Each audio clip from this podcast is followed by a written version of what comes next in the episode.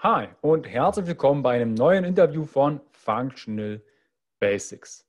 Ich freue mich, dass du wieder eingeschaltet hast und falls du dieses Interview in meinem Podcast oder auf meinem YouTube-Kanal Functional Basics hörst oder siehst, fühle dich herzlich willkommen. In dieser Episode dreht es sich um das Thema Mindset und zwar um das Thema Geld-Mindset. Wie plane ich meine eigenen finanziellen Ressourcen im privaten und im Unternehmenskontext? Dazu interviewe ich Henry Schumann. Mein Name ist Carsten Wölfling, ich bin der Gründer der Bewegung Gesundheit ist für alle da und von Functional Basics. Deine Basis für natürliche Gesundheit, mehr Persönlichkeitsentwicklung, Lebensqualität und Happiness in deinem Leben. Was benötigt ist, dass du glücklich, gesund, alt wirst.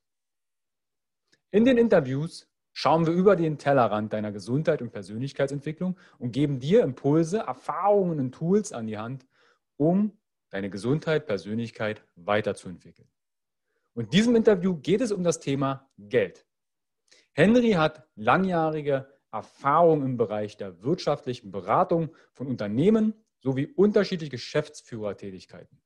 Er hat BWL studiert und erstellt Umsatz- und Ertragsplanungen. Henrys Motto ist, Zahlen erlebbar machen. Zahlen sind nur Zahlen und sie bilden lediglich das Ergebnis unseres Handelns aus. Wir sprechen unter anderem über das Thema, warum Dispos gefährlich sind.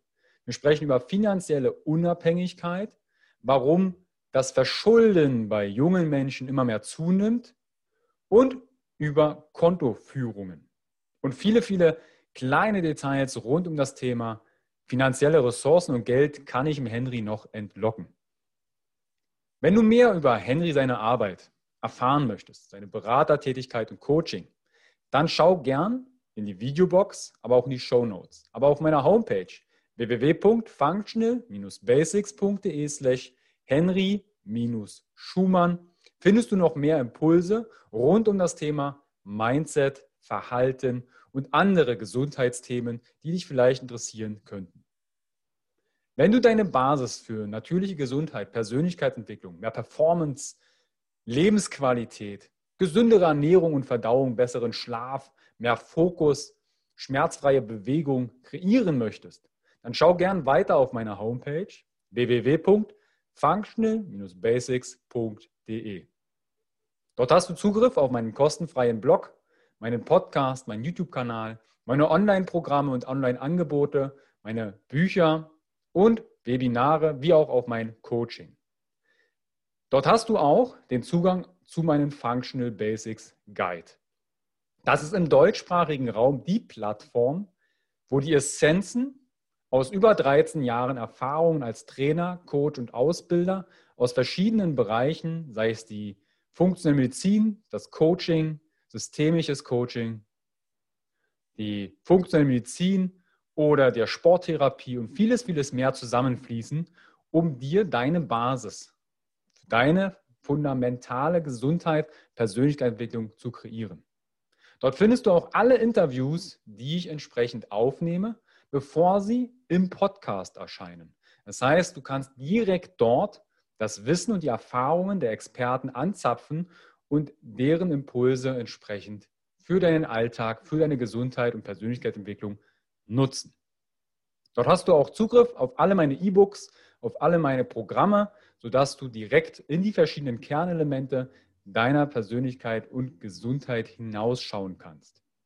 Also sei es die Kernelemente Gesundheit und Verdauung, Bewegung und Immunsystem, Stressresilienz und Mindset, wie auch Stressresilienz und Schlaf. Ich wünsche dir bei diesem Interview tolle Aha-Erlebnisse und falls dir der Podcast gefällt, teile diesen gerne im Social Media. Auf meinem Instagram-Kanal functional.basics wie auch in meiner Facebook-Gruppe Functional Basics kannst du im Vorfeld immer wieder Fragen stellen. Ich stelle dir dort die Experten und meine Interviewgäste immer wieder vor, sodass du deine Fragen loswerden kannst, die ich dann im Umfeld entsprechend direkt stelle. Auch das machen wir hier in dieser Podcast-Folge wieder. Wir gehen auf deine Fragen ein und Henry in diesem Fall beantwortet sie. Teile gerne den Podcast, bewerte ihn, abonnieren Und schau gern bei iTunes, ob du nicht dort vielleicht eine Bewertung abgeben möchtest oder einen zwei, drei Zeiler dazu schreiben möchtest. Was hat dir an dem Podcast-Interview gefallen? Ich wünsche dir viel Spaß bei dem Interview mit Henry Schumann. Wie plane ich meine eigenen finanziellen Ressourcen im privaten und im Unternehmenskontext? Bis gleich, dein Carsten.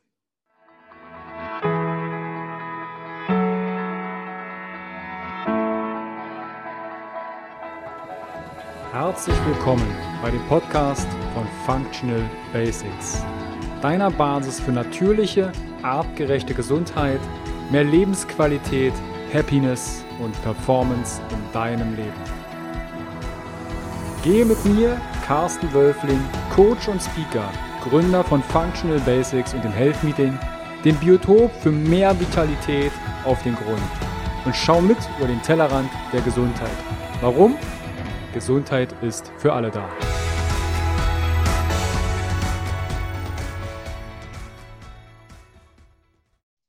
Herzlich willkommen wieder beim Podcast von Functional Basics. Ich freue mich, dass du wieder eingeschaltet hast. Und heute geht es um das Thema Finanzen. Wie plane ich meine eigenen finanziellen Ressourcen im privaten und im Unternehmenskontext? Und dazu habe ich mir Henry Schumann eingeladen. Grüß dich, Henry. Schönen guten Tag, Carsten. Guten Morgen. Ich freue mich, dass es geklappt hat. Wir haben uns ja bei der NLP-Ausbildung kennengelernt in Berlin und haben festgestellt, wir kommen sogar aus der, aus der ähnlichen Ecke. Also ich bin da fast groß geworden und ihr wohnt dort. Wo ja. sitzt du denn gerade? In welcher Stadt?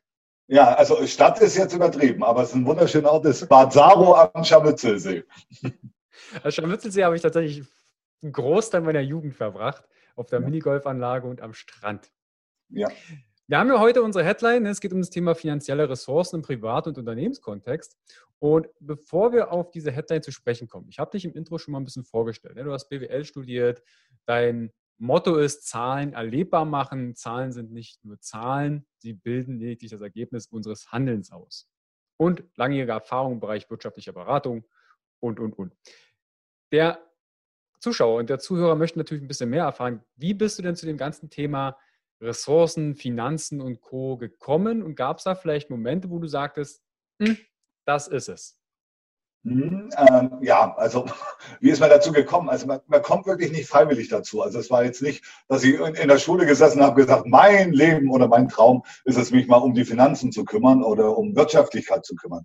Ähm, man wächst so ein Stück mit rein und das paart sich eigentlich mit privaten Erfahrungen, äh, gemischt mit äh, Erfahrungen, die man dann am Anfang seines Berufslebens sammelt und ähm, eine gewisse Affinität, dass man schon über Zahlen erkennen kann, wie läuft was, wie funktioniert was.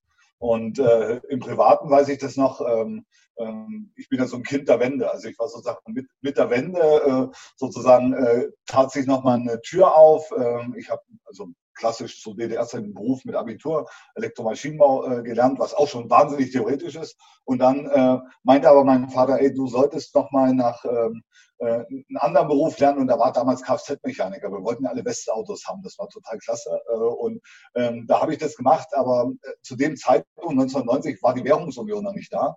Und da habe ich das eigentlich so am eigenen Leib erfahren, wie es ist, mit 400 Mark Lehrgeld auszukommen und 300 Mark Miete zu haben. Äh, und da traf dann so der Klassiker, es ist verdammt viel Monat noch am Ende des Geldes da. Ähm, und man schlittert unweigerlich auch in die Schuldenfalle rein. Also das ist so das Thema. Banken sind sehr großzügig, sagen, ach Mensch, ähm, einmalige Überziehung, da geht man doch gerne mal ein Dispo. Aus diesem Dispo kommt man noch nie wieder raus. Also das ist dann sozusagen diese Falle und ähm, das können wir heute mal reden, warum das so ist. Warum Dispos eigentlich gefährlich sind, durchaus mal für eine kurzfristige Liquiditätsbrücke sinnvoll sind, aber dauerhaft überhaupt keine Lösung und eigentlich dazu führen, dass man immer wieder in Schwierigkeiten kommt. Und ähm, ich bin nach wie vor der Meinung, dass Geld nicht alles ist, aber ohne Geld äh, funktionieren gewisse Dinge nicht. Also Geld ist am Ende äh, schafft uns einen gewissen Freiraum, ähm, eine gewisse Lebensqualität, die wir haben können und die macht sich nicht nur materiellen Dingen fest an der Stelle. Mhm. Also das heißt, äh, vor über mittlerweile, lass mich nachdenken, 28 Jahren habe ich so meine ersten Negativerfahrungen gemacht. Und dann schloss ich dann, wie gesagt, nach der Ausbildung, die ich sehr schnell beendet habe, das Studium an und dann kriegt man schon so ein bisschen Trall, wie funktionieren Dinge, wie, wie kann das funktionieren, wenn ähm, sozusagen Überschüsse auch mal auf der Unternehmensseite erwirtschaftet werden. Aber was kann genauso passieren, wenn sozusagen Verluste erwirtschaftet werden? Und dann kriegst du irgendwann ein ganz anderes Verhältnis zu Zahlen. Äh, und dann macht es irgendwann Spaß. Ähm, das gebe ich auch in meinen Seminaren dann gerne wieder. Mhm. Kannst du dieses Erlebnis, mit, wo du sagtest, schlechte Erfahrungen mit Geld, vielleicht ein bisschen noch ausführen? Wie hast du dich da gefühlt? Welche Situationen, wie hat sich dein Umfeld dadurch vielleicht verändert? Ja, also zum einen, also man, man fühlt sich ja sozusagen, wenn man im Prinzip weiß, okay, ich habe für diesen Monat überhaupt keine finanziellen Reserven mehr, äh, fühlt man sich schlecht, weil man nimmt es ja erstmal alles 100 Prozent auf sich und sagt, oh, ich habe ich hab da keine Ahnung von, ich kann mit Geld überhaupt nicht umgehen. Äh, und es geht so extrem auf das ähm, eigene, äh, oder man hat so fast ein Minderwertigkeitsgefühl. Ähm, bei diesem Erlebnis. Und das spiegelt sich schon wieder dann auch im Freundes- und Bekanntenkreis. Das heißt, vielleicht schaut man neidvoll auf die, die überhaupt keine Sorgen haben. Ich hatte zu dem Zeitpunkt einen, Kumpel, der Vater war bei der Volksbank im Vorstand, er vor ein tolles Auto. Und das spielt es überhaupt keine Rolle. Und ähm, ähm, aber der war wiederum gut, weil da habe ich gelernt, leistungsbezogen zu arbeiten. Der war so schlecht in der Ausbildung, dass ich seine Hausaufgaben und äh, Sachen gemacht habe und die mir dann entgeltlich bezahlt habe. Also diesen Hang, eine Wirtschaftlichkeit für mich selber zu erzielen, den hatte ich schon sehr früh, also aus nichts was machen, äh, außer was in meinem Kopf ist, äh, Sachen umzusetzen, das kam da auch her, aber, aber das Gefühl war überhaupt nicht gut. Und äh, man fühlt sich auch als Außenseiter, also so, so ein Stück weit Randfigur, ähm, weil man nicht mitspielen darf, was Mittlerweile gehe ich in meinem Leben aber hin, sagen, das hat eigentlich, äh, äh, war das sogar noch eine falsche Betrachtungsweise, weil nur das Materielle allein äh, löst ja nicht deine Sorgen. Du kannst ja immer wieder, das ist ja unsere Generation, die mit iPhones aufgewachsen ist und um glücklich zu sein, brauche ich jetzt das iPhone 10, das 11, das 74 höchstwahrscheinlich und merkt dann nach zwei Wochen, ja, es ist auch nur ein iPhone und es macht das. Also das trägt ja nicht zu meinem inneren Glück bei. Aber wenn man jung ist, man muss diese Erfahrung sammeln, äh, fühlt sich überhaupt nicht gut an. Und wenn man dann, kann man dem nachgeben und diesen, ähm, ja, einfach sich so weiter schlecht fühlen oder man sagt, okay, das will ich eigentlich nicht. Und dann baut man Ziele und Missionen auf. Und äh, für mich war ganz klar so ein Beruf wie Kfz-Mechanik. Ich schätze den äh, total, habe ich aber von Anfang, den werde ich nicht mein Leben lang machen. Der war mir viel zu anstrengend. Also das war auch körperlich äh, ein Irrsinn. Mhm. Du hast gerade gesagt, dass Materialismus nicht das innere Glück ausmacht ich würde das gerne mal mit reinschieben. Was macht denn für dich inneres Glück aus? Inneres Glück macht für mich ähm, mittlerweile aus eine ähm, Zufriedenheit mit meiner Lebenssituation. Und die ist eigentlich gepaart mit Familie, meinen Kindern ähm, und einer finanziellen Unabhängigkeit, was nicht heißt, dass man auf einem Millionärslevel sein muss, sondern wirklich zu sagen, ich bin irgendwie so mit mir glücklich und zufrieden und das hat ganz viel mit Liebe, mit Zuwendung, Achtsamkeit, Mitgefühl zu tun. Und weil man kann Menschen so viel geben, das erlebe ich auch heute noch in meinen äh, Beratungs-, auch in den Seminaren und äh, Beratungsterminen, äh, die gehen dann nach Hause und sagen, Mensch, da, da bin ich richtig, also mir geht's jetzt wieder gut. Und das ist auch was Tolles. Also wir haben es gemeinsam in NLP auch äh, in der Ausbildung erlebt, über verschiedene Formate, wo der auf einmal sagt, wow, was der andere Gutes für mich getan hat und da ist nicht ein Euro geflossen. Also das sind dann auch wieder äh, die Momente, ähm, die man da vergleichen kann. Ja. Ähm, bezüglich des Thema Liebe und Co. Diese Berührung mit, okay, finanziellen Sachen, ja. aber auch zeitgleich diese Erfüllung. Gab es da einen Moment in deinem Leben, wo du dann gemerkt hast, okay, das Materielle, das Finanzielle ist es nicht, um das innere Glück zu erfahren? Und welcher war das? Hm, da muss ich ganz viel sozusagen meiner jetzigen Frau zuschieben. Wir sind ja ein, ein, ein sehr glückliches Paar. Die hat mich äh, ganz kurz, äh, ganz oft die Dana auf den, auf den Weg wieder gebracht. Weil ich war schon, es gab eine Zeit, da war ich sehr drauf gepolt, ähm, sozusagen diesem finanziellen hinterher zu streben. Das war auch eine familiäre Prägung. Mein Vater war Unternehmer, leider unglücklich in Art und Weise der Führung. Ich musste da Dinge übernehmen, Dinge, die mir dann aber auch finanziell noch Schmerzen bereiteten im Nachgang.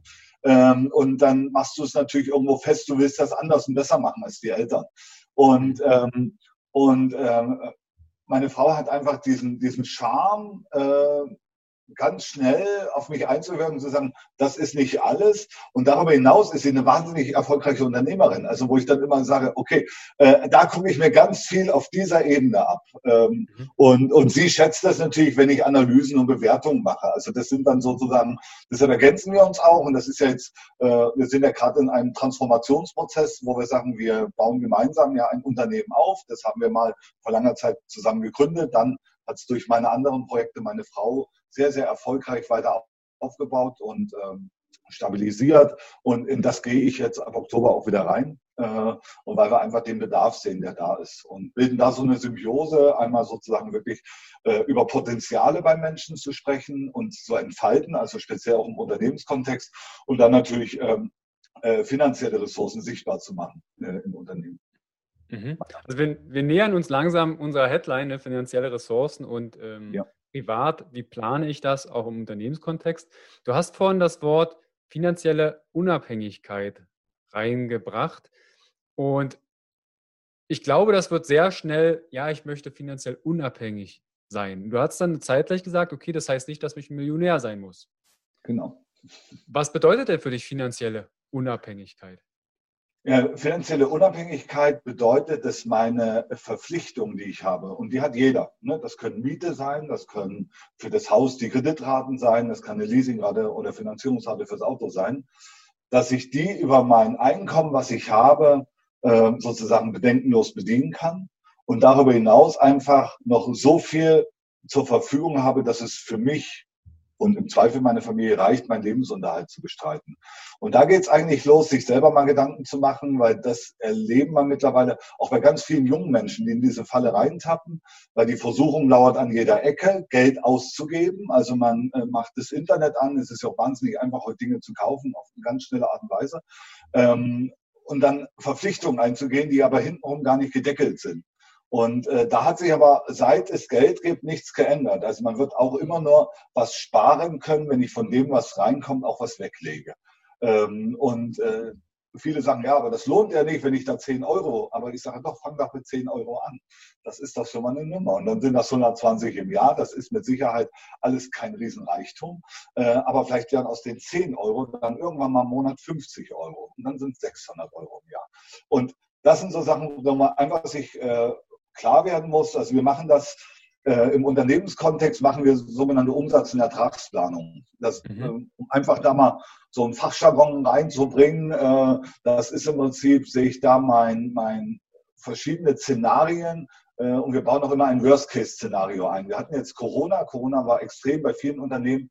Und ähm, diese Planung basiert immer auf den Ist-Zahlen. Also wir sind ganz realistisch, gehen hin, sagen, was hat der Unternehmer zum Beispiel im Jahr 2019 für Umsätze gemacht, was hat er für Kosten gehabt, hat er einen Gewinn gemacht. Und darauf bauen wir eine Planung entweder mit Steigerung oder mit äh, sozusagen sinkenden Umsätzen ein, um dann dem Unternehmer aufzuzeigen, wo kommst du da eigentlich raus, was passiert. Und das ganz Spannende ist dann oft, dass Unternehmer sich das gar nicht so dezidiert angucken. Die kriegen zwar jeden Monat ihre betriebswirtschaftliche Auswertung, ähm, wo die sehen könnten, wo sie stehen, aber in der Regel ist es so, sie kriegen die vom Steuerberater, gucken kurz drauf, packen die weg.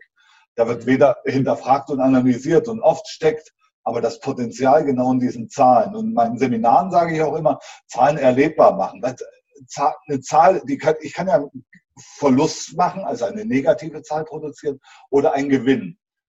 Beides muss ich erstmal gar nicht bewerten. Das ist weder gut noch schlecht.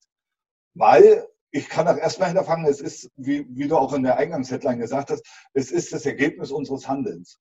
Und wenn ich einen Verlust mache, dann muss ich einfach gucken, okay, wo ist denn der hergekommen? Und dann finde ich es wahrscheinlich ganz schnell Stellschrauben zu sagen, meine Kosten sind da an der Stelle viel zu hoch. Ich nehme mir selber zu viel Geld raus. Und wenn ich das aber weiter haben will, dann muss ich mir auch Umsatzziele setzen. Also ich hatte die letzten zwei Jahre ein, ein Großprojekt laufen. Da habe ich eine, äh, eine Einrichtung geleitet äh, als Geschäftsführer oder war sogar zwei Geschäftsführer, einmal von einer Pflege GmbH und einmal einer Verwaltungs GmbH, die wirklich hochdefizitär war, wo ich sie übernommen habe.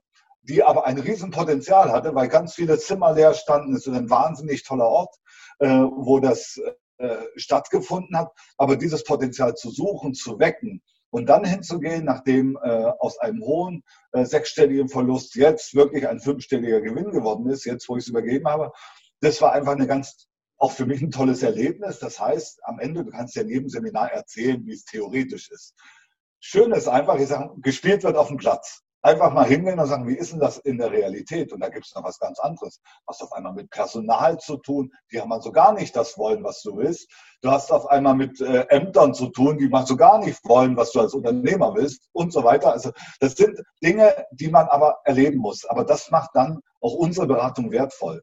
Und immer mit diesem realistischen Blick. Also ich verurteile niemanden, der negatives Ergebnis hat. Vorteile auch niemanden, der äh, Insolvenz bedroht ist. Der ist da hingekommen, weil sein Handeln vielleicht an manchen Stellen überhaupt nicht optimal war. Aber jetzt ist vielleicht die Zeit, daraus zu lernen und dann neue Wege zu gehen. Und diese Lernbereitschaft muss da sein. Es gibt genug auf der Privat- wie auf der Unternehmerseite Menschen, die sind äh, beratungsresistent. Mit denen musst du dann sage ich auch, lassen wir. Mhm. Weil äh, macht ja keinen Sinn. Also da, ich und meine Frau, da sind wir uns auch total einig auch die Menschen, die wir beraten und die Unternehmen, die wir beraten, die müssen auch zu uns passen, zu unseren Werten. Und bei uns ist der Mensch sozusagen der zentrale Wert in der Mitte. Und dann, wenn man dann diese Brücken schlägt und äh, wie wir es so schön gelernt haben, auch im NLP, der Rapport stimmt, dann äh, sozusagen gehen da ganz, ganz tolle Türen auf. Da haben wir tolle Beispiele für von Unternehmern, die diese Wege äh, gegangen sind und die jetzt tolle Ergebnisse haben, aber auch ganz viel an Reife dazu gewonnen haben. Und das ist eigentlich immer schön zu betrachten. Mhm. Was begegnet dir denn? Fangen wir mal an, erst bei einem Unternehmen. Ne? Vielleicht ist ja jemand, der zuhört, äh, zuhört und zuschaut, jemand, der sagt, hey, ich will ein Startup gründen oder guckt auf seine Zahlen und merkt, na, mal gucken, ob ich nächsten Monat noch am, am Markt bin. Was ja. sind denn also die typischen Erfahrungen, die du von deinen Seminarteilnehmern und Klienten gespiegelt bekommst, wo du sagst, hey, ah, das hätte ich ja nicht gedacht? Hm, also also das Erste, was man immer hört, oh, Zahlen, ich will mit Zahlen nichts zu tun haben. Trotz dessen sitzen die ja da und wollen ja doch mit Zahlen irgendwas zu tun haben wollen.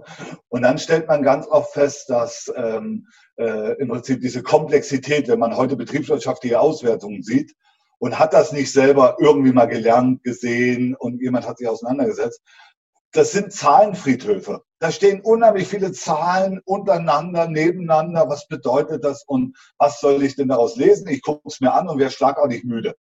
Das ist so ganz oft eine Reaktion. Gemessen dran, aber sagen dann die Unternehmer, ja, aber irgendwie, ich habe auch kein Geld. Also das ist sozusagen, ist mein Betriebsergebnis hat ja schon einen mittelbaren Einfluss auf mein Betriebsergebnis. Nicht immer. Es gibt durchaus Unternehmen, die machen hohe Gewinne auf dem Papier, haben trotzdem kein Geld auf dem Konto. Woran liegt das? Das ist einfach Rechnungen, die gestellt wurden, noch überhaupt nicht bezahlt worden und dadurch sozusagen die Liquidität noch nicht im Unternehmen sind. Wer aber Überschüsse produziert, wird auch langfristig mehr Geld äh, in, seiner Firmenkasse haben. Das ist sozusagen, anders geht es nicht bei Verlusten genauso. Es wird irgendwann alles sein oder die Linien, äh, die Kreditlinien bei den Banken werden immer größer. Und ähm, das eigentliche ist, man sucht, also wenn ich meine Teilnehmer nehme, ganz oft einen Schlüssel, ähm, es zu verstehen. Und ähm, da gehe ich ganz auf völlig neue Wege, indem ich mal eine andere grafische Darstellung benutze. Also dieses Zahlen erlebbar machen heißt immer, was verbirgt sich hinter meinem Umsatz? Sozusagen, was fließt denn damit rein? Und wo sind die Schrauben, ähm, an denen man arbeiten kann? Also ich nehme ein Friseurunternehmen, der hat in der BWA Umsatzerlöse, was weiß ich, 25.000 Euro im Monat. Was, was ist BWA? Äh, eine betriebswirtschaftliche Auswertung. Also das ist das, was jeder Unternehmer jeden Monat kriegt. Äh, so quer DIN A4 habe ich irgendwo, ich habe in der Regel immer so was irgendwo rumliegen. Ja, hier haben wir doch. Also kann man aus der Ferne mal zeigen. Genau. Also sieht dann im Prinzip so aus als Deckblatt und dann kommt das, was ich dir gerade gesagt habe. Ich halte es mal weit genug weg wegen des Datenschutzes, aber am Ende sind das dann solche Tabellen. Und die bilden sozusagen ein Betriebsergebnis ab und das geht dann sozusagen so weiter und so weiter. Also macht eine Riesenfreude, diese Dinge zu lesen. Und äh, dann kann man sagen, okay, was, was kann man dafür tun, äh, um, um solche Sachen ähm, besser zu machen? Und da kann man hingehen, zum Beispiel bei Friseurunternehmern mit 25.000 Euro Umsatz im Monat. Die machen ja diese Umsätze in der Regel mit Damenkunden, mit Herrenkunden und mit Kindern. Und da wird es eigentlich schon mal griffig, ne? Damenkunden. Oh, was bietet man denn den Damenkunden an? Da haben wir die Dienstleistung, die Dienstleistung, die Dienstleistung. Und dann gucken wir eigentlich hin und sagen, wie viele Mitarbeiter hast du eigentlich? Ah, sagte ich, habe so drei. Okay, mit diesen dreien machst du jetzt diese 25.000. Was macht denn dann eine? Da kann man sagen, irgendwas um Knirsch, äh, ähm, um die acht jede einzelne. Und dann gehst du hin, wie viel macht sie davon Damen? Wie viel Luft hat sie vielleicht noch, sich zu steigern?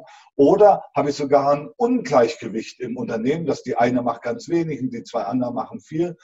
Und dann auf einmal erwischt sich die Unternehmerin in ihrem Arbeitsalltag.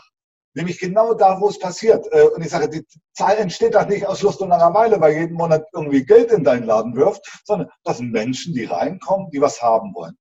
Und wenn es dann immer geht, wie können wir steigern? Ich bin ja ein Fan, Unternehmenssanierung nicht durchzuführen durch Kostensenkung. Kostensenkung nur im aller, allerletzten Fall, wenn ich merke, die stimmen überhaupt nicht. Also einer fährt äh, acht Firmenfahrzeuge, braucht eigentlich nur eins. Dann sage ich, das ist Unsinn, was machst du mit den anderen Autos, Käse? Sondern man geht hin und sagt, nein, also die Kosten in der Regel, das sind die Unternehmer auch sehr angehalten, Lohnkosten sind Lohnkosten. Nur wer gut bezahlt, hat gute Mitarbeiter. Äh, und das ist ein Leitspruch, wer, wer schlecht bezahlt, kriegt auch nur die Schlechten. Äh, da kann man machen, was man will. Man erlebt das überall. Also gutes Geld sollen die Menschen kriegen. Ich habe eine Miete als, als Friseurunternehmer zum Beispiel, die muss ich stemmen. Und dann habe ich ganz viele kleine noch Kosten, die notwendig sind, die Buchführungskosten vom Steuerberater. Das sind alles Sachen, die ich nicht ändern kann. Da brauche ich auch nicht rumzuschrauben. Also ich brauche Zahlen. Wenn ich gar keine Zahlen kriege, dann habe ich ein Riesenproblem, dass ich dann überhaupt nicht weiß, wo ich bin. Am Ende kommt noch das Finanzamt, weil meine Umsatzsteuer, Voranmeldung, die ich machen muss, die habe ich ja dann auch nicht. Und dann fangen sie an zu schätzen. Also funktioniert nicht. Diese Kosten sind gesetzt, die habe ich. Wo kann ich was drehen, ist am Umsatz. Da muss ich gucken, wie ist mein Unternehmen aufgestellt, in welcher Mikro- und Makrolage befinde ich mich, Konkurrenzsituation prüfen, mein eigenes Preissystem hinterfragen. Und dann kann ich da gucken, bin ich eigentlich ausgelastet oder schaffe ich mir noch ein USP, also ein Alleinstellungsmerkmal, um besonders hervorzutreten aus dieser großen Landschaft. Und das ist dann so über ein Vision Board zu lösen. Äh, das äh, ist das Spezialgebiet meiner Frau, diese Vision Boards zu machen, zu sagen, okay, wir erarbeiten das. Und dann gehen wir wieder rein und analysieren dann die Zahlenstellen fest, wow, wir haben bei den Damen eine neue Dienstleistung kreiert und die wird jetzt aktiv dem Kunden angeboten. Da müssen die natürlich ein bisschen drauf trainiert werden.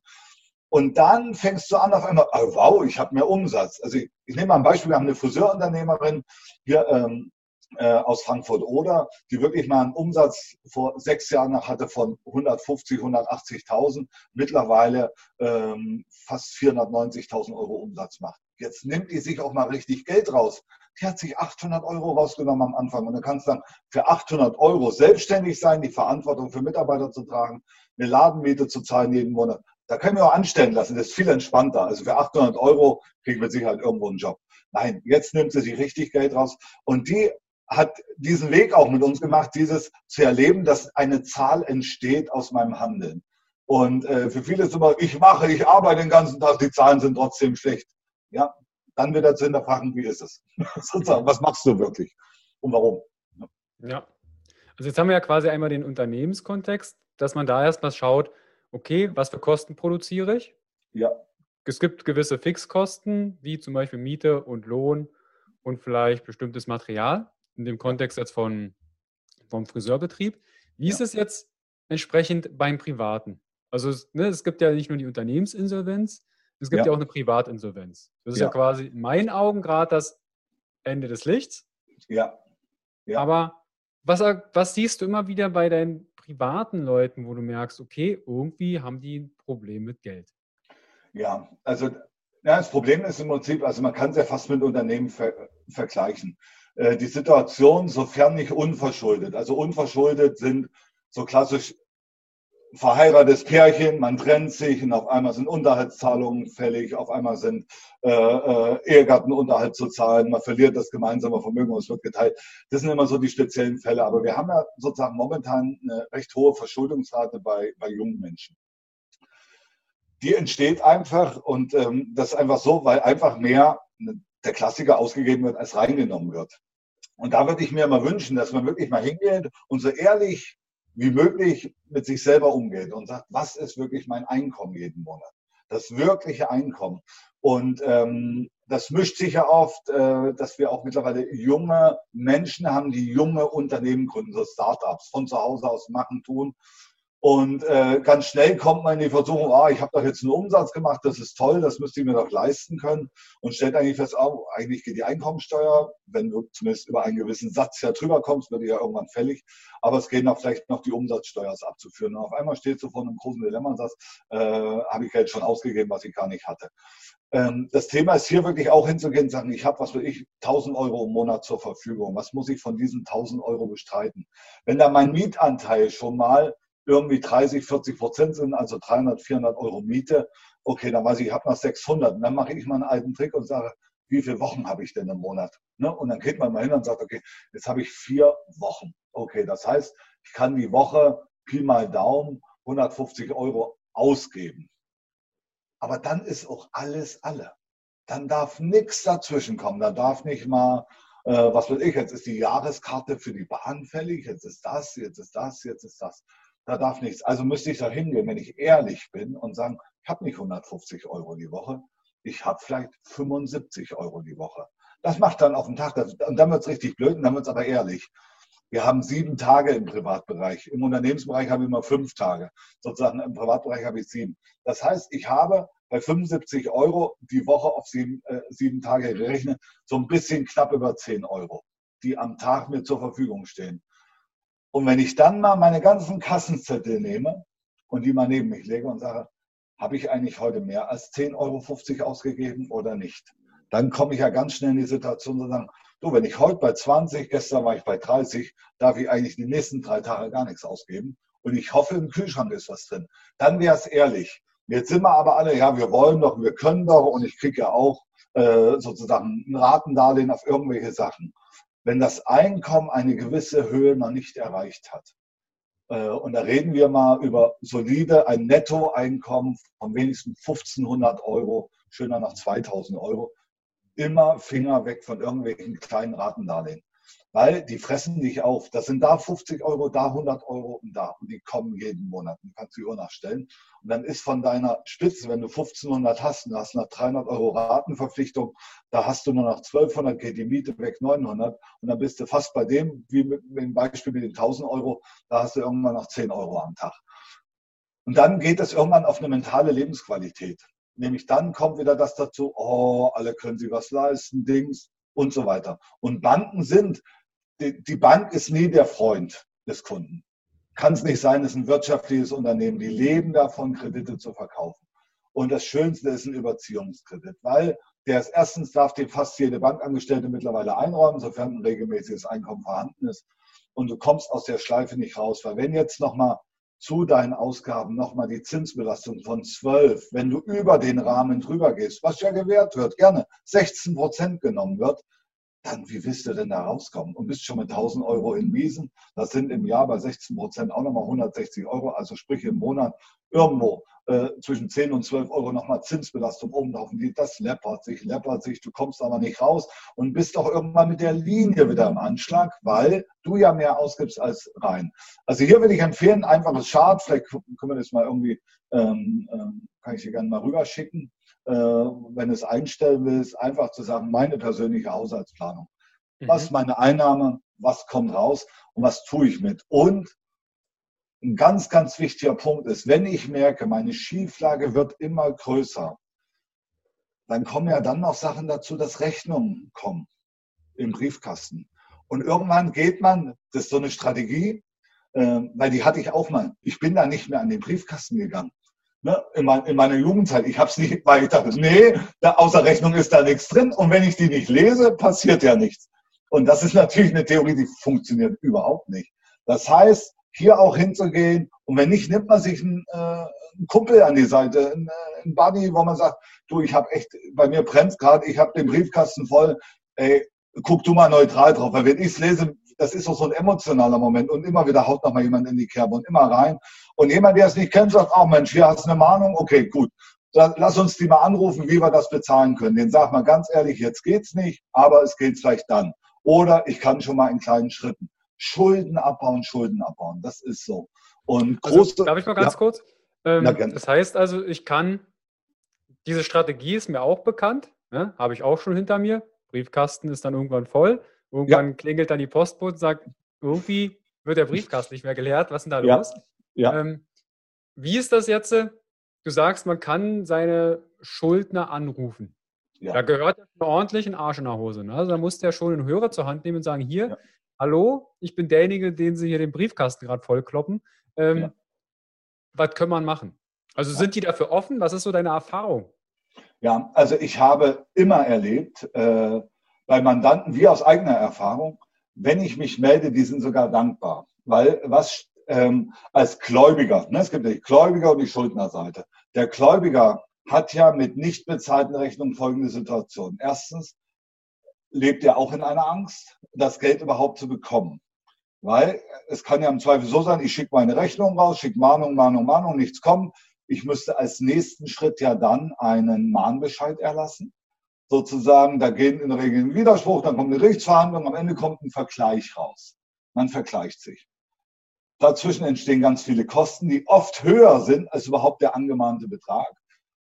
Dann sagen manche, ja, machen wir das, wollen wir das und so weiter. Aber, und jetzt bin ich, ich bin ja Buddhist mit meiner Frau gemeinsam, äh, und da gibt es das tolle Wort Karma.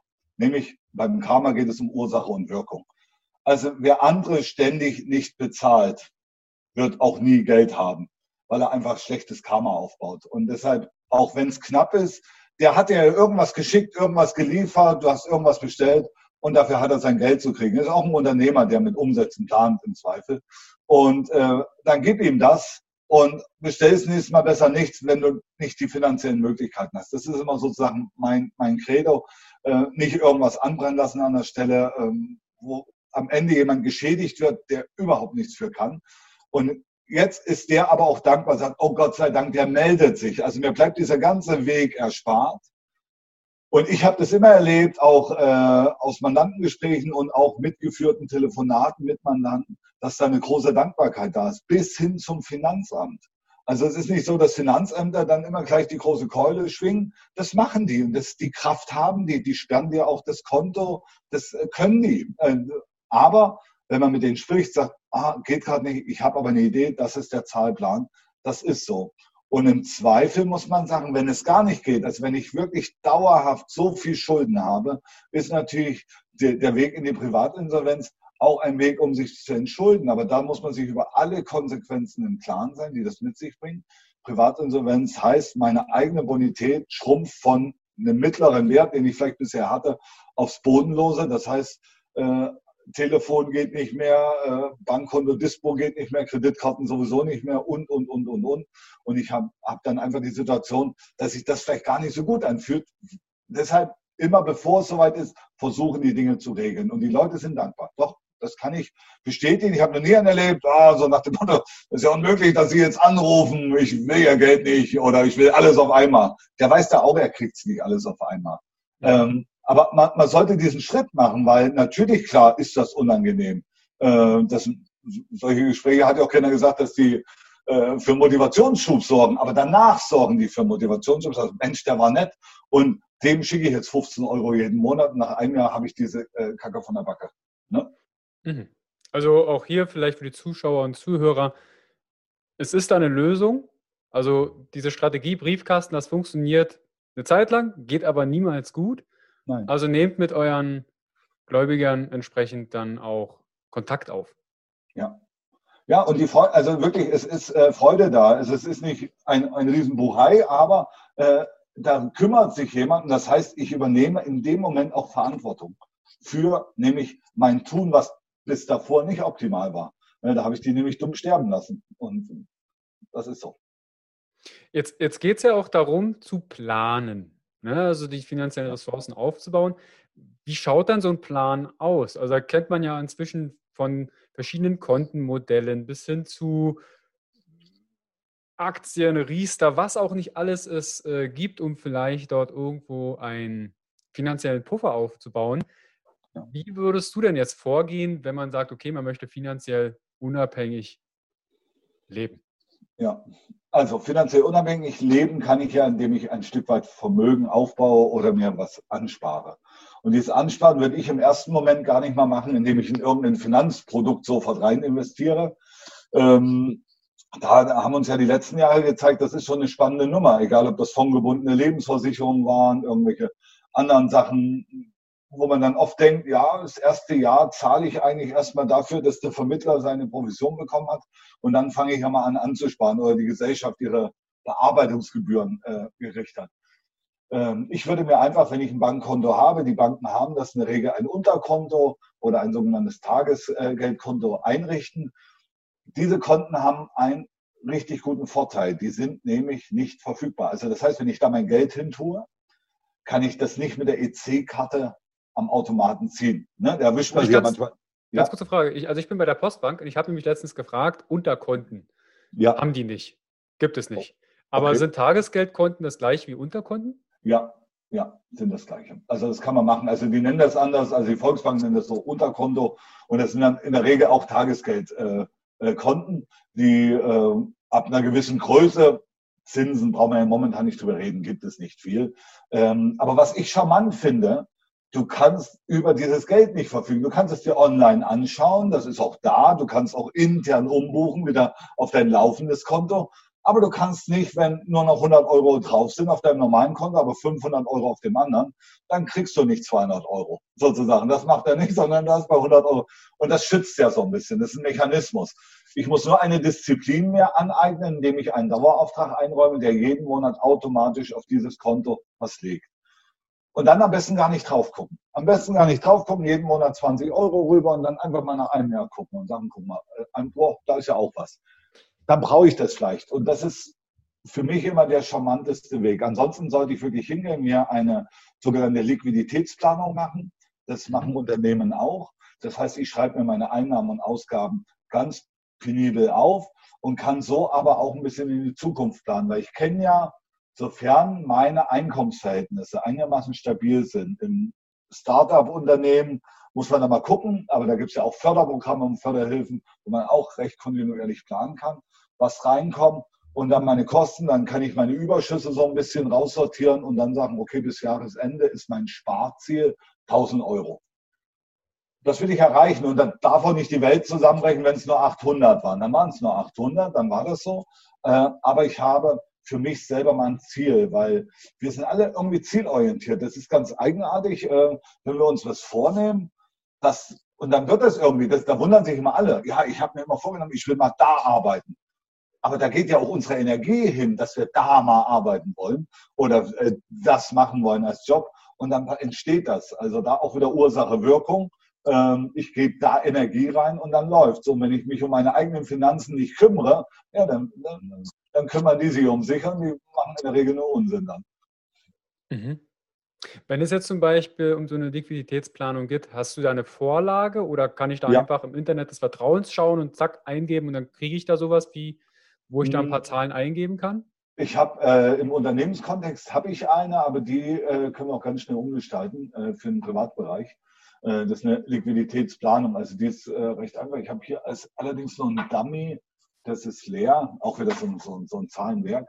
Da geht es im mhm. Prinzip immer hin, da gibt es immer so, äh, ich versuche es mal so, eine Spalte soll, eine Spalte ist. Das ist ganz wichtig, ne? Also wo ich sage, und dann gehen hier die Monate durch, hier unten stehen dann, dann die Zahlen, wie meine Überschüsse sind, die nehme ich damit rüber. Das ist total einfach zu führen, weil äh, ich mache einmal eine Sollbetrachtung und kann dann hingehen und sagen, äh, ich setze dann die Sachen dementsprechend da ein, meine Ist-Werte. Und dann sehe ich nämlich auch mal die Abweichung. Ne? Hatte ich denn wirklich so ein Einkommen oder hatte ich es nicht? Waren meine Kosten wirklich so, wie ich sie geplant habe oder nicht? Und ne, da geht es Miete, Telefon, sonstige Ausgaben. Und im privaten Bereich muss ich das Einkaufen richtig mit reinplanen. Und da wird sich am allermeisten verschätzt. Also dieses, ne, ich kaufe mal schnell mal ein und dann sind irgendwie 60 Euro weg und sage ich, ja, was habe ich eigentlich im Korb? Also das auch wieder. Also. Mhm. Okay. Und diese Liquiditätsplanung funktioniert auch auf dem privaten Kontext, sagst ja. du? Das heißt, was das soll, wäre das zum Beispiel ein Sparplan. Was möchte ja. ich sparen? Und genau. ist das Einkommen und alle Ausgaben, die ich damit drin habe. Genau. Ja, das soll, also ich kann sogar hingehen und wirklich meine sagen, ich habe eine Planung, wo mein Sollwert mein, mein Gehalt ist zum Beispiel. Ne? Also wenn ich jetzt Gehaltsempfänger bin, Gehalt ist. Und das kann ich abgleichen. Das wird eine Regel, soll und ist, wird da gleich sein. Ne? So, das ist die Einnahmenseite. Bei Unternehmen würde man sagen, das sind die Umsatzerlöse. Privat ist es mein, mein Einkommen. Und dann habe ich natürlich meine Miete, Strom, Gas, Wasser, sonstige Kosten, äh, vielleicht eine Urlaubsgeschichte. Ähm, weil das habe ich jetzt auch gehört, dass viele für Urlaub machen, Kredit aufnehmen.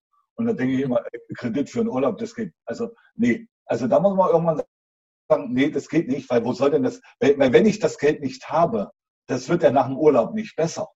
Also das ja. heißt, ich äh, meine Flugreise irgendwie 4000 Euro, die habe ich nicht. Fliegt dann, da brauche ich ja auch nochmal Geld, um äh, irgendwie zu leben, zu machen. Und jetzt komme ich wieder und habe ein Finanzloch von 6000 Euro. Aber meine Einkommenssituation hat sich dann nichts geändert. Ich habe noch nach wie vor mein Auto, mein Haus oder meine Wohnung, mein Strom, Gas, Wasser, aber ich muss jetzt zusätzlich 6000 Euro. Und das ist wahrscheinlich so auf ein Jahr angelegt. Das heißt, jeden Monat fehlen mir auch nochmal 500 Euro, die die Bank jetzt mal haben will, um das wieder gerade zu biegen. Da, da, läufst du, das schaffst du nicht. Also das ist mhm. für meine Begriffe, also das kann ich nur mitgeben. Hände weg, dann lieber sagen, Urlaub in Deutschland, äh, wir haben schöne Ecken, speziell der Scharmützelsee, ähm, gebe ich zu bedenken. Nein, also das kann man äh, total machen. Und äh, wenn es mal nicht geht, geht es nicht. So Jahre hat jeder mal. Also äh, mhm. wenn man höhere Ausgaben hat, dann muss an anderen Stellen gespart werden. Was ja wiederum nicht heißt, dass ich einen schlechten Urlaub mache, äh, wenn ich hier bleibe oder nicht so weit fahre, als wenn ich in Spanien, Italien oder wo auch immer bin. Ähm, das ist ja das, was uns eher eingeredet wird. Aber die Qualität, wenn ich mit meinen Freunden, meiner Familie zusammen bin, die kann ich ja überall haben. Ja. Lass mich noch mal kurz zurückgehen zu den Konten. Das würde also bedeuten, du hast ein Mehrkontenmodell für dich privat oder ja.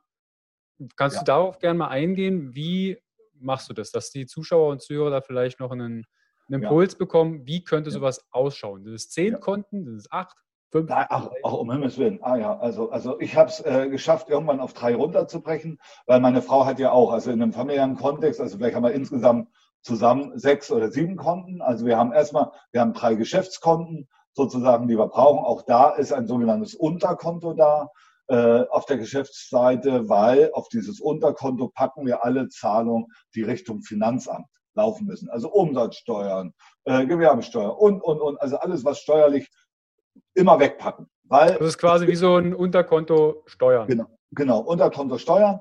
Äh, dann haben wir sozusagen für verschiedene Projekte bezogen, wo auch Eingänge unterschiedlich, weil wir unterschiedliche Projekte haben, unterschiedliche Eingänge haben. Auch zur Privatseite haben wir es so gemacht, da haben wir gesagt, wir haben, jeder für sich hat noch nach wie vor ein Konto. Jeder hat sozusagen da nochmal ein Unterkonto drunter, äh, um sozusagen mal Rücklagen zu bilden. Und dann haben wir noch ein gemeinsames Familienkonto. Das ist unser Sparkonto. Da geht sozusagen das drauf, wo wir jeden Monat sagen, das packen wir weg und das wächst und wächst und wächst. Und da freuen wir uns drüber. Weil wir hatten auch, also wir haben ein, äh, ein Haus gebaut. Man glaubt sich, du kannst ja planen, wie du willst. Ein Haus wird immer teurer als das, was du planst. Äh, und da ist auch mal kurz eine spannende Situation. Und jetzt sozusagen äh, bauen wir das wieder auf und das ist schön. Also da ist, äh, mhm. da gehört Disziplin dazu. Ähm, und die muss von beiden äh, getragen werden. Und meine Frau ist ja äh, super, super äh, diszipliniert, obwohl sie wahnsinnig gerne Geld ausgibt.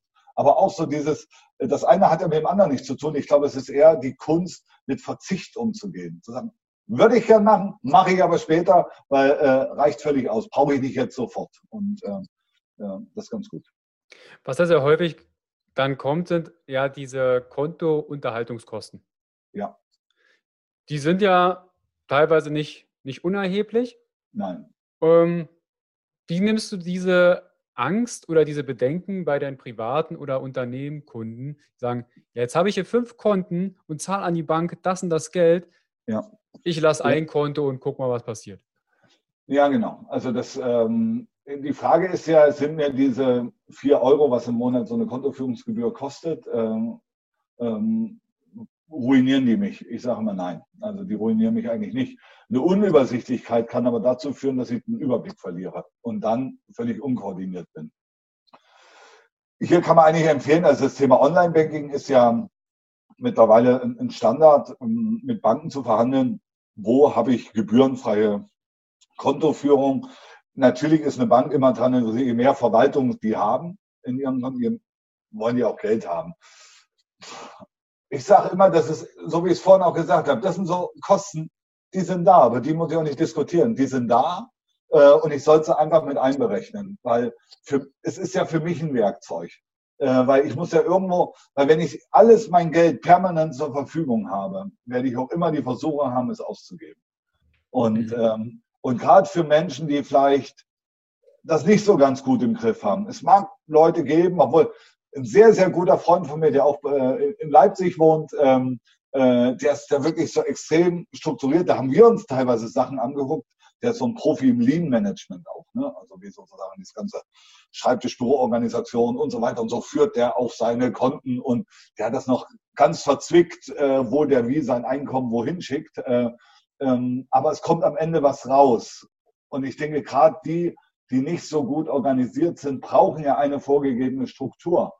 Ansonsten sozusagen ist es auch, also wenn da nicht automatisch die 100 Euro abgebucht werden, würden sie die ausgeben. Ne? So, jetzt können die natürlich sagen, jeden Dauerauftrag kann man auch sperren, aber das ist dann so ein Stück weit, äh, man kann ja nicht um Hilfe bitten und sie dann ignorieren. Also wenn man die, die Tipps und, und Sachen bekommt und sagt, ja schön, klar, ihr habt alle recht, aber ich halte mich nicht dran. dann ist ja äh, totaler Quatsch. Also das sollte ich dann schon ernst nehmen. Dann aber auch mal wirklich mit dem Bankberater sprechen, sagen, Mensch, ich habe das Thema, guck mal, ich bin jeden Monat in Miesen, ich will raus, will gerne noch ein Unterkonto, da würde ich gerne 100 Euro hinlegen, damit wir am Jahresende vielleicht mein Dispo mal auf Null kriegen. Also das wären ja mal so Momente und dann, wenn der Dispo mal auf Null ist, neues Einkommen kommt, auch die Dispo-Linie mal weglassen. Also das Einzige, wer daran verdient, ist die Bank. Kein Mensch sonst. Und wenn mal Geld nicht da ist, ist es nicht da. Also, genau, also das, äh, du greifst gerade tatsächlich vor, aber es ist super, weil das wäre meine Frage jetzt. Du hast am Anfang erwähnt, Dispos, sind die gefährlich? Ja. Kannst du ganz ja. kurz erklären, was ist ein Dispo und ja. wie gehe ich damit um? Ja, also ein Dispo ist ja ein, also das ist die Kurzform, ne, ist ja ein Dispositionskredit, den Banken einräumen. Äh, sozusagen darf ich mein Konto überziehen. Das heißt, ich darf, ein Konto hat ja eine Nulllinie, bei Null ist nichts und dann geht's ins Negative und da darf ich ja nicht rein, weil dann würde ich Geld ausgeben, was ich nicht habe. Wenn ich, und dann sagt die Bank, ich räume dir ein Limit ein, 1000, 2000, 5000 Euro. Banken sind da sehr, sehr großzügig. Ähm, und jetzt kommt ja Folgendes. Ich habe mein festes Einkommen, nehme mal an, ich habe 3000 Euro Nettoeinkommen, was ein tolles Einkommen ist. Eigentlich müsste es mir gut gehen. Jetzt habe ich aber auch hohe Verpflichtungen. Das Schöne ist ja, bei Menschen, die viel Geld verdienen, die geben auch viel Geld aus oder gehen hohe Verpflichtungen ein. Und jetzt sagen wir mal, okay, der hat jetzt 2000 Euro dauerhafte Verpflichtungen über Miete, Strom, Gas, Wasser, zwei Autos müssen bezahlt werden, die Kinder sind auf der Privatschule und so weiter und das Geld ist annähernd weg, da hat er vielleicht noch 500 Euro übrig, aber jetzt soll noch was gekauft werden oder es soll, äh, äh, es kam irgendeine Stromnachzahlung, 2000 Euro. So. Kann er den natürlich nicht bezahlen, hat noch 500 auf seinem Konto, also sagt die Bank, hast ein Dispo. Worüber man sich klar sein muss, ist nur für kurzfristig alles gar kein Thema, weil der rutscht jetzt 2000 Euro in die Miesen, 3000 Euro kommen ja wieder rein. Das heißt, er schwappt am Monatsende wieder auf die plus 1000. Jetzt wissen wir aber, der hat 2000 Euro feste Kosten. Das heißt, er schwappt wieder rein. Dann kommt vielleicht wieder, wie es jedem Murphys Gesetz, was schief ging, geht schief, die Waschmaschine ist kaputt, der Fernseher fällt von der Wand und, und, und wieder zusätzliche Kosten und du kommst nicht raus. Also hier hinzugehen, zu sagen, was ist die bessere Alternative für Investitionen und ich habe es nicht mit der Bank im Zweifel eher nach einem Ratenkredit vereinbaren, weil das habe ich, als es aus der Laune, weil mein Einkommen erhöht sich nicht um 2000 Euro. Auf der Privatseite, da gibt es ganz, ganz tolle Bücher mittlerweile. Wirklich äh, äh, kann ich dir im Nachgang gerne noch ein paar Tipps rüber schicken wirklich toll. Auf der Privatseite bitte keine Schulden machen. Das ist mhm. äh, das Allerblödeste im Unternehmenskontext, was völlig anderes. Da darf ich, da investiere ich, da investiere ich ja in eine unternehmerische Zukunft.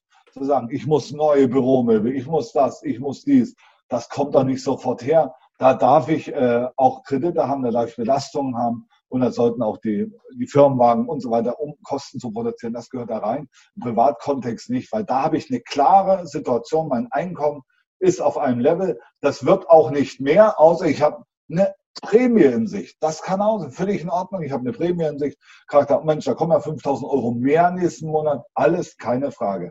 Aber klassisch ist so, diese Dispo-Fallen sind so aufgebaut. Ich rutsche einmal rein.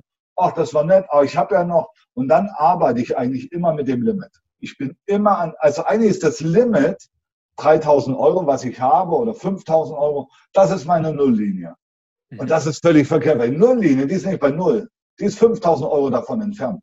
und sozusagen, und dann habe ich keine Schulden mehr. Ansonsten lebe ich nur die ganze Zeit von geborgtem Geld, was ich auch noch teuer bezahle.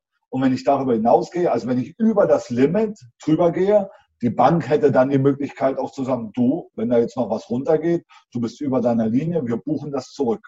Kostet auch nochmal Geld, gibt eine Menge Ärger mit dem, der es ein, einziehen wollte, das Geld. Und es kostet mich, wenn sie es durchgehen lassen, dann auch nochmal mehr. Bis 16 Prozent nehmen die Banken derzeit. Ähm, und das ist Wahnsinn. Und äh, da, kann ich nur sagen, so baust du kein Vermögen auf mit dem Dispo-Kredit. Mhm. Aber gibt es die Möglichkeit, auch Dispo-Grenzen einzustellen? Also ich, ich dächte bei meinen Konten, ich habe da gar kein Dispo.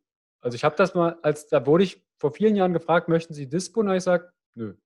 Sehr gut. Wenn nichts da ist, ist nichts da.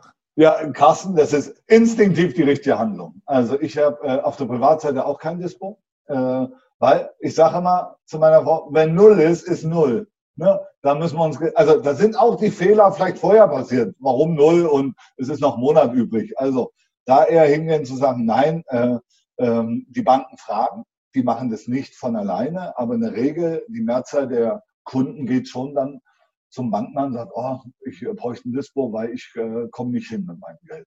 Und dann mhm. gucken die nur, hast du ein regelmäßiges Einkommen, ne? sofern das da ist und auch in einer ordentlichen Höhe. Also wie gesagt, keine, keine vermögenden Einkommen ab 5000 Euro oder so, sondern reichen schon 1500 Euro oder Hauptsache es kommt jeden Monat was rein, dann gewährt man auch ein Dispo in unterschiedlichen Höhen. Mhm. Okay. Also ich glaube, die Zuschauer und Zuhörer haben einen guten Überblick bekommen, einmal wie man plant. Ne, also, also das schaut ja gerne die Show Notes und die Videobox.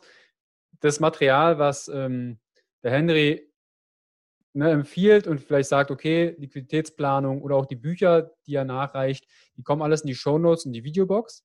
Wenn jetzt jemand sagt, Henry, du irgendwie privat oder auch im Unternehmenskontext mit den Finanzen, das ist ja nicht alles auf dem Grün oder ich habe gar keinen Plan oder ich will nichts mit Zahlen zu tun haben, wie kann ich denn mit dir Kontakt aufnehmen? Was bietest du denn an? Du hast am Anfang mal was von Seminaren genau. ähm, erzählt. Also wir haben also ähm, wir haben eine tolle Webseite, also das ist ja sozusagen ähm, äh, die SCC GmbH äh, und unsere Webseite lautet dann äh, www.worte-schaffen-bewegung.de. Also das ist unser Firmenmotto, Worte schaffen Bewegung. Ähm, stelle ich gerne noch ein. Darüber kann man Kontakt mit uns aufnehmen, sind unsere ganzen Kontaktdaten drauf. Wir haben auch ein Kontaktformular für Unternehmer, die, äh, weil das muss man dazu sagen, Unternehmer brauchen ja oft dann Hilfe, wenn vielleicht auch finanziell gar nicht so viel da ist. Äh, wir sind ähm, als SCC GmbH BAFA zertifiziert.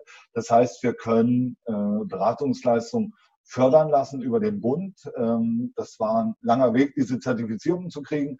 Aber da äh, haben die Möglichkeit, für Unternehmer Beratungsleistungen bis 10.000 Euro können gefördert werden.